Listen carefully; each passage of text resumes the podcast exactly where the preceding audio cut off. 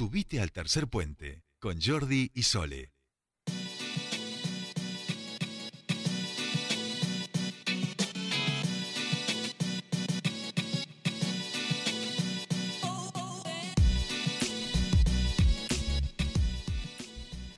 Continuamos con más tercer puente y les decíamos, ¿no? Que comenzó este programa donde eh, se empiezan a controlar los productos de precios congelados, este programa del gobierno nacional, y nuestra provincia eh, tiene el organismo encargado de controlarlo para bueno, saber si los supermercados mayoristas, minoristas están cumpliendo con este, estos productos eh, congelados, de precios congelados que estableció el gobierno nacional.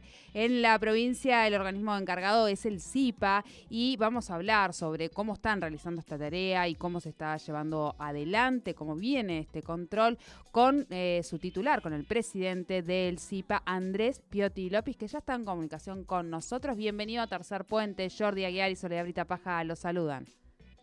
Hola, ¿qué tal? Buenas tardes, Soledad. Y, Jordi. Jordi, Jordi. Jordi, nombre catalán. Escucho, con un poco de con un poco de eco. Bien, ahí lo vamos a tratar de arreglar. A, tratar de mejorar. Andrés, eh, ¿cómo te va? Bueno, una tarea importantísima, la que te toca en este caso llevar adelante a partir de este eh, organismo del cual sos titular y que tiene que ver con estos precios congelados y con el control este, de estos precios y de que en este caso comercios, supermercados, mayoristas y demás eh, estén cumpliendo con esta nueva normativa vigente. Contanos de qué se trata trata un poco este trabajo que, están llevando adelante? Bueno, eh, el trabajo que estamos llevando adelante es encomendado a través de la Secretaría de Comercio del Interior, que es el control de, los precios máximos. Eh, para ello el gobernador se ha reunido con el gobierno nacional y ha aceptado eh, la colaboración solicitada por ellos para que nosotros podamos hacer el control de precios. Bien. Para eso tenemos un equipo que está saliendo eh, a las grandes superficies, lo que es supermercados mayoristas y cadenas nacionales. y, estamos haciendo por el momento, tomando un muestreo de 50 productos, variando todos los días, para poder llegar a los 1.211 productos que, que corresponden a la lista emitida por, por la Secretaría de Comercio. Bien, o sea, estos 50 alimentos van rotándose a diario para llegar a esos 1.211 en total, que es lo que está pidiendo eh, comercio, ¿no? Correcto, correcto. Nosotros vamos, ayer empezamos con unos 50 productos, ahora seguimos con otros 50. Comenzamos ayer y es un trabajo hasta el 7 de enero por lo menos. Bien. Bien, eh, y en relación a, aquellos productos donde se pone eh, eh, el ojo, imagino que tendrán, o, al menos los que inicialmente han tomado para, para comenzar a controlar, tienen que ver con aquellos que forman parte de la canasta básica. Sí, correcto. El, listado de 1.211 productos abarca varios rubros, desde alimentos, aseo personal, limpieza, alimentos para perros, de todo un poco. Eso pueden acceder a la página de la Secretaría de Comercio y lo pueden corroborar. Y nosotros, por el momento, estamos haciendo haciendo hincapié en los productos que son de necesidad, ¿no? La canasta básica y empezamos por eso y bueno, y a poco llegaremos a los otros. Claro. Eh, Andrés, ¿cuál es un poco la, recepción por, por parte de este supermercados, empresas y demás en relación a este trabajo que están llevando adelante? La recepción es, muy buena, la verdad no, no hemos tenido ningún impedimento, ningún problema. Igual en su mayoría están cumpliendo con, con los precios. Hay algunos desfasajes que se están corrigiendo en el momento. Ayer eh, se, detectaron un par que se fueron corregidos en el momento. Bien. Porque algunas cadenas tienen valores regionales, ¿no? Entonces, como región, hablo no solo, digamos, regiones un supuesto Mendoza, Neuquén, Río Negro. En cambio, el listado viene separado por provincia y cada provincia tiene su valor. Claro, y ahí se, se Desconozco el motivo por qué varían, pero bueno, entiendo que la Secretaría debe haber hecho su, su estudio para determinar el valor máximo de cada uno, ¿no? Claro, claro. Eh, la última por mi parte, Andrés, en, en esta etapa, eh, ¿hay algún Sí. tipo de convocatoria a la ciudadanía? ¿La ciudadanía puede eh, ejercer también de alguna manera este control y si ve algún precio, desfasaje, algo, eh, contactarse con el organismo?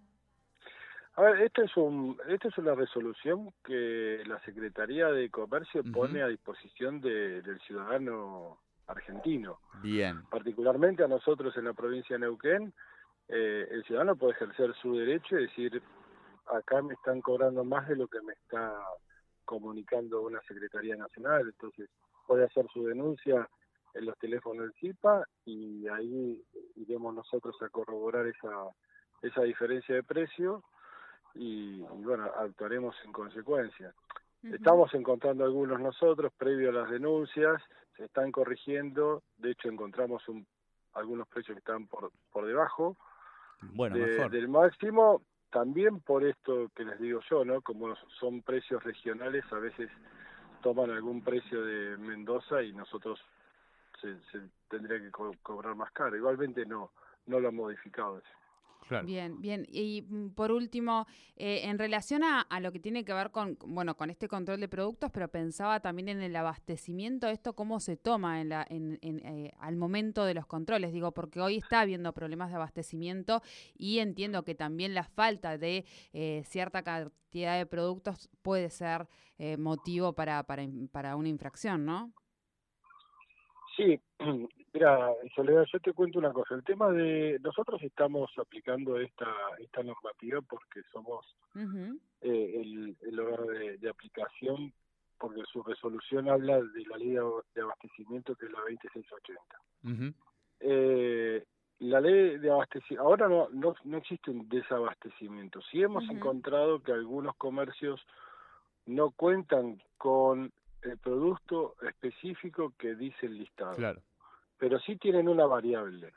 O sea, no hay desabastecimiento, por ejemplo, si eh, el aceite que está eh, colocado en el listado puede ser que no aparezca, pero hay una variedad de aceites donde la persona puede consumir, entonces uno no puede aplicar la ley de abastecimiento porque de hecho tiene alguna opción para comprar.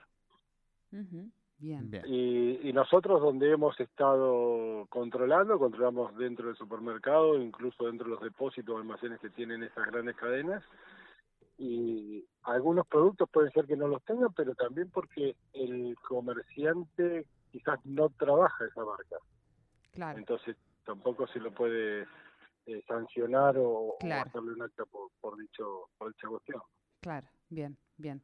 Bueno, muchísimas gracias por, por Quería- este yo quería tiempo. agregarte, Sí, que, perdón, Sí. quería agregarte una cosita que no, Sí. no, no estaría de más. No estamos trabajando solo, estamos trabajando junto con el Ministerio de Ciudadanía, que con la, la directora de, de protección al consumidor se ha puesto a disposición porque ellos tienen un ejercicio muy amplio con el- que es el, el control de precios cuidados, se han puesto a disposición nuestro y están trabajando con nosotros en el interior también. Así que hemos conformado un buen equipo y me parece que era, era lógico nombrarlos porque también están haciendo algo por, por toda la ciudadanía. Bienvenido sea también y por supuesto eh, acompañamos de esta forma también desde los medios esta, este control necesario por otro lado para tratar de, de, bueno de llegar de alguna manera con los precios un poquito más tranquilos al final del año. Muchísimas gracias por esta comunicación con Tercer Puente. No, gracias a ustedes y estoy a disposición cuando ustedes lo necesiten. Muchísimas gracias. Hablamos entonces con el presidente del Control de Ingreso Provincial de Productos Alimenticios, el CIPA, eh, Andrés eh, Piotti López, sobre este control de precios que se está realizando aquí en nuestra provincia en relación al programa de precios congelados, cuáles son aquellos que están incumpliendo, bueno, un poco el control que debe realizarse para que esto se lleve adelante.